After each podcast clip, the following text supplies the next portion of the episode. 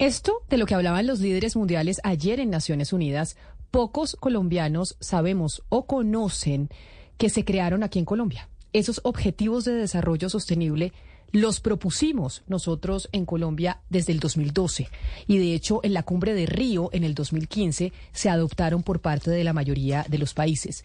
Patti Londoño, quien era eh, eh, viceministra de Asuntos Multilaterales en el gobierno de Juan Manuel Santos, bajo la Cancillería de María Ángela Holguín, fue una de las coautoras de esos, de, esos objetivos de desarrollo sostenible 2030, de los cuales están hablando los líderes del mundo ustedes los acaban de escuchar en sus discursos de ayer en Nueva York. Por eso, ex viceministra Londoño, bienvenida. Mil gracias por estar hoy con nosotros aquí en Mañanas Blue y qué orgullo y además qué tristeza no haber sabido que nosotros desde Colombia fuimos los que eh, creamos esa hoja de ruta para que el planeta entero se pusiera unos objetivos a cumplir en términos medioambientales con eh, miras al 2030. Mil gracias y bienvenida. Eh, gracias Camila, gracias a todo el equipo. Sí, efectivamente nacieron en Colombia. Es una historia increíble em, cuando eh, bajo este gran liderazgo del expresidente Juan Manuel Santos, la canciller Holguín, visionarios que hicieron una política exterior eh, muy dinámica. Paula, quien vino también a trabajar en el equipo como yo con, con María Ángela, eh, preparando para, preparándonos para la cumbre del 2012, decíamos, no podemos dejar que sea una cumbre más llena de resoluciones, llena de grandes, eh, eh, grandes anuncios, pero sin nada concreto. Y ahí empezamos a trabajar eh, desde los dos planos, el plano político del presidente Santos con María Ángela en todas sus reuniones, en todas las consultas bilaterales. Ustedes saben que durante esos ocho años tuvimos una gran y dinámica política exterior y Paula en todos los pasillos y negociaciones y yo en algunas de las consultas especiales también que hicimos y logramos posicionar y no crean contra viento y marea porque cambiar, hacer transformación profunda en el sistema de la ONU y en todos los países no es fácil. Pero lo que nosotros vemos y cuando yo escucho a los diferentes líderes, lo que les digo es miremos esto como un proceso transformador. Los ODS son una herramienta de trabajo para todos y creo que lo más importante que, la gente conozca, no solamente que lo hizo Colombia con una gran ambición y un objetivo realmente de transformación, pero que nos pertenecen a todos nosotros, a la sociedad civil, a la academia, a los expertos, al sector privado. Y yo creo que esa, por supuesto, también al sector público, local, regional, a las organizaciones, nos pertenece a todos y yo creo que por eso ahí nosotros como ciudadanos del mundo entero podemos realmente fortalecer la implementación. Y es importante no ver las fechas, como a veces algunos mandatarios no vamos a cumplir para el 2030. Es una agenda tan transformadora, como decimos siempre, una hoja de ruta, que lo que tenemos es que buscar ese desarrollo social y, económico de, de, toda la población en armonía con la sostenibilidad del planeta. Es realmente un desarrollo sostenible. Ustedes lo que lograron en su momento, de lo que está hablando hoy el planeta entero de los objetivos de desarrollo sostenible, fue un poco como el reemplazo de esos objetivos del milenio que se cumplían en el 2015. Y entonces fue como, bueno, después de que se acaban esos objetivos del milenio, ¿con qué vamos? ¿Cuál va a ser esa hoja de ruta? Y acá hubo una diferencia importante que yo quiero que usted nos cuente, es cómo se logró. Los objetivos del milenio eran solo para los países en vía de desarrollo, es decir, para nosotros, Colombia, América Latina, el sudeste asiático, y no era eran para los países desarrollados como Estados Unidos, como China, como Francia, como Alemania. Estos objetivos de desarrollo sostenible, ustedes lograron desde un país como Colombia, chiquito, en vía de desarrollo, que fueran para todas las naciones del mundo. Que aquí también el sombrero se lo pusieran los países grandes y desarrollados que por lo general, no nos digamos mentiras, no les gusta comprometerse. Nos comprometen a nosotros los chiquitos, pero los grandes no dicen, ay, sí, yo me voy a poner el sombrero de cumplir esto. Esta fue la primera vez que los países grandes dijeron, ok, nos dejamos medir y vamos a comprometernos con cumplir estos objetivos. ¿Cómo se logró eso? Desde un país como el nuestro, que en muchos sentidos a nivel internacional es medianamente insignificante. Sí, esa pregunta es bien, ese comentario es bien importante porque incluso en nuestro libro con Paula decimos, siempre nos preguntaban por qué Colombia, por qué Colombia está proponiendo esta agenda transformadora y universal, como tú dices. Eh, donde todos pueden donde todos tienen responsabilidades para eh, medirse. Y los ODS, lo interesante también de toda esta historia es que no son el derivado natural de los ODMs. Recordemos que eh, se desarrollaron en la cumbre de Río, que es eh, ambiental, de desarrollo sostenible, y los ODMs estaban en una agenda de desarrollo pura. Lo importante y transformador realmente de Colombia es que logramos unir, hagan, digamos, dos grandes avenidas que iban sin ningún puente entre ellos, eh, los ODMs iban muy, con muy poca ambición, eh, como tú dices, eh, solamente para los países en desarrollo. Y en cambio, los ODMs lo que los ODS lo que hicieron fue vincular, ser mucho más ambiciosos, pero transformar esa agenda. Y lo interesante es sobre mecanismos y agendas totalmente separadas en Naciones Unidas.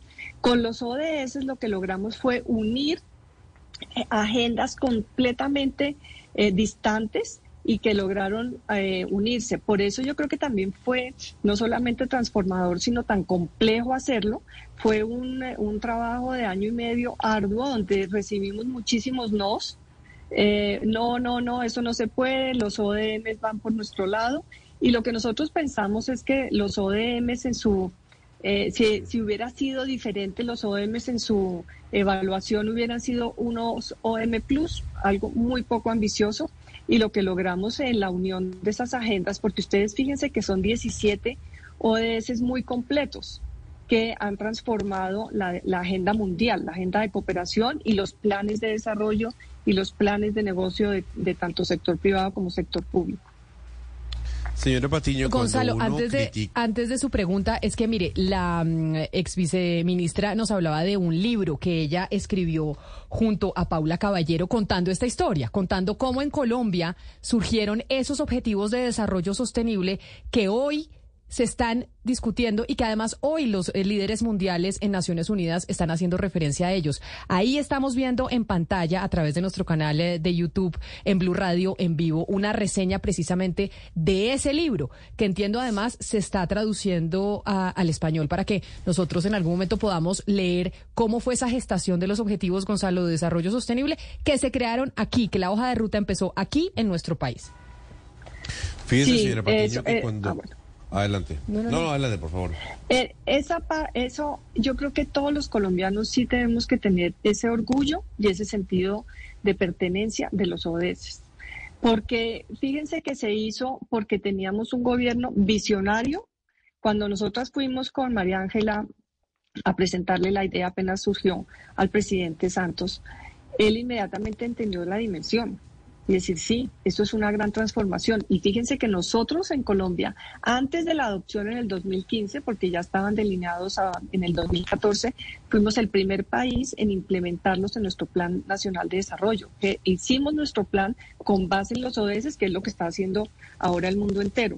Entonces, ese sentido de apropiación, de sentir que nosotros sí podemos hacer cosas grandes sin pensar en grande, lo hicimos en un gobierno visionario eh, y yo creo que sí sigue siendo posible eh, si seguimos manteniendo nuestra creencia en nuestras capacidades en nosotros mismos y Colombia es un país especial y importante para porque tiene muchos muchos retos, muchos desafíos y al mismo tiempo tiene unos grandes recursos y oportunidades.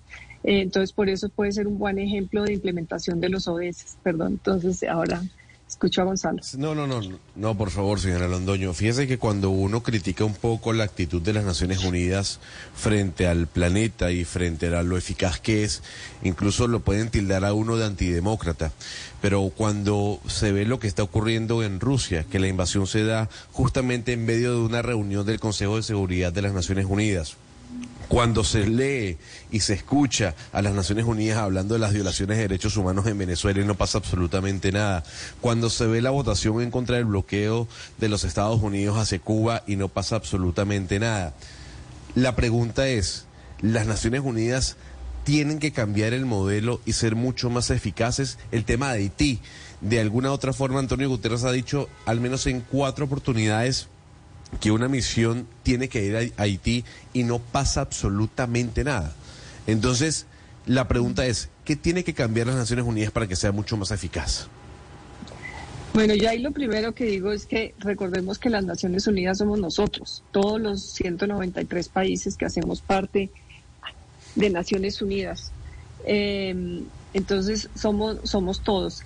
Eh, un poco es la voluntad política y nosotros lo que vemos con los ODS es esa voluntad política que se manifestó y, por ejemplo, aunque fue muy arduo eh, llevar la iniciativa a través de, Naciones Unidas, por todo lo que contamos en el libro, con, con la ex canciller y expresidente siempre decíamos, si no lo hacemos, y con Paula, por supuesto, si no lo hacemos a través de la ONU, no vamos a poder tener ninguna repercusión global.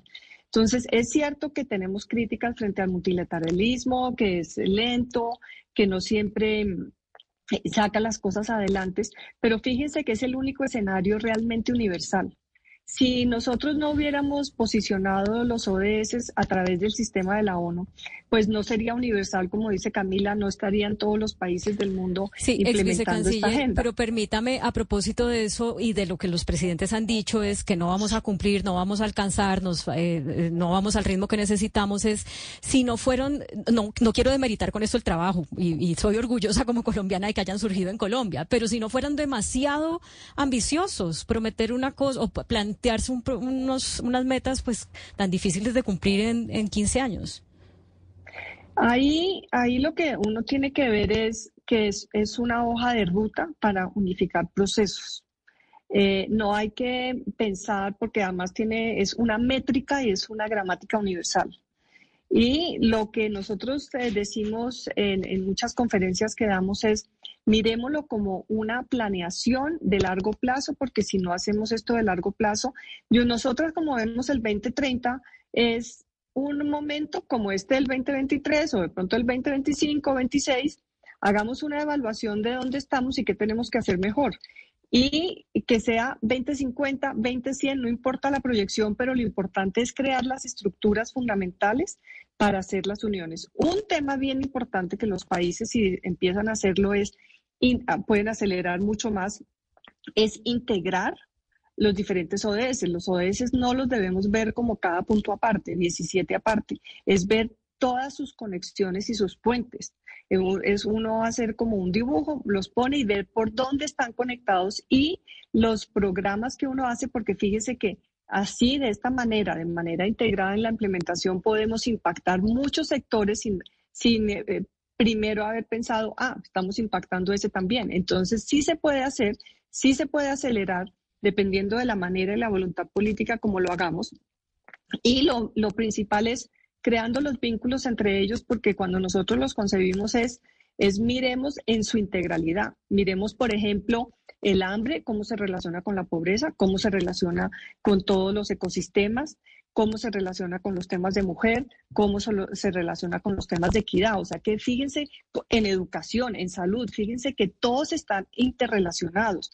No los miremos como 17 avenidas que tenemos que tratar, sino como 17 herramientas que podemos utilizar de manera coherente, coordinada e integrada para tener realmente unos resultados de impactos y unas políticas públicas bien orientadas. Yo creo que sí se puede, no pensemos, pensemos que son procesos de largo plazo y es una, es una agenda tan ambiciosa, tan transformadora, pero fíjense que es universal no es como una pequeña iniciativa eh, que surgió de la Secretaría, sino que es un tema negociado. Los ODM surgieron de un proceso muy distinto de la Secretaría y algunos involucrados expertos, pero que se lo pusieron a los países. Los ODS con toda su dimensión son negociados por todos los países del mundo. Y Entonces yo creo que por eso... Y por eso, por eso tienen esa relevancia. Claro, y por eso qué orgullo ex eh, viceministra que hayan surgido y esa historia tan interesante que usted nos cuenta de cómo se gestaron, de cómo desde Colombia se los propusimos al, se los propusimos al mundo y esa hoja de ruta que está siguiendo el planeta se gestó aquí en nuestro país. Ex viceministra Patti Londoño, mil gracias por haber estado aquí con nosotros. ¿Cuándo sale el libro en español o ya está en español en donde eh, podemos leer esta historia? El libro en español, la excelente noticia es que ya está a punto de salir por la editorial de la Universidad Javeriana y la editorial Nola de España y yo espero que ya en las próximas semanas esté disponible y queremos pues obviamente agradecer y que todos los colombianos se puedan sentir orgullosos de, esta transformación que, que hicimos eh, con el presidente Santos, María Ángela y Paula y que sigamos así optimistas por todo lo que podemos hacer los colombianos. Claro que sí, es la ex viceministra Patti Londoño quien está con nosotros aquí en Mañanas Blue. Ex viceministra, mil, mil gracias, un abrazo y feliz tarde. Mil gracias, muy amable por la invitación.